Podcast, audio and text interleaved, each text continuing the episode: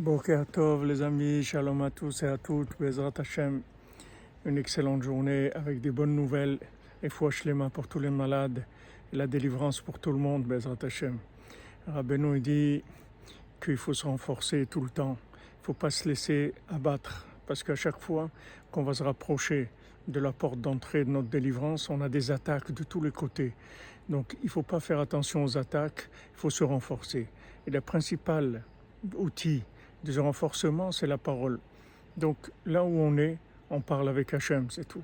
On lui raconte, on dit voilà ce qui se passe, regarde, moi je veux, j'essaye, on me laisse pas, j'arrive pas à faire ça. Voilà ce qu'il faut pas lâcher.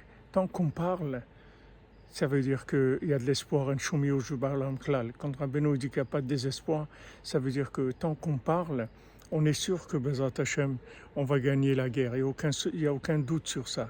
Alors Bezrat Hashem, une bonne délivrance dans la facilité et, et ne pas lâcher, continuer, peu importe là où on se trouve. Il ne faut pas lâcher. Be'atzlacha.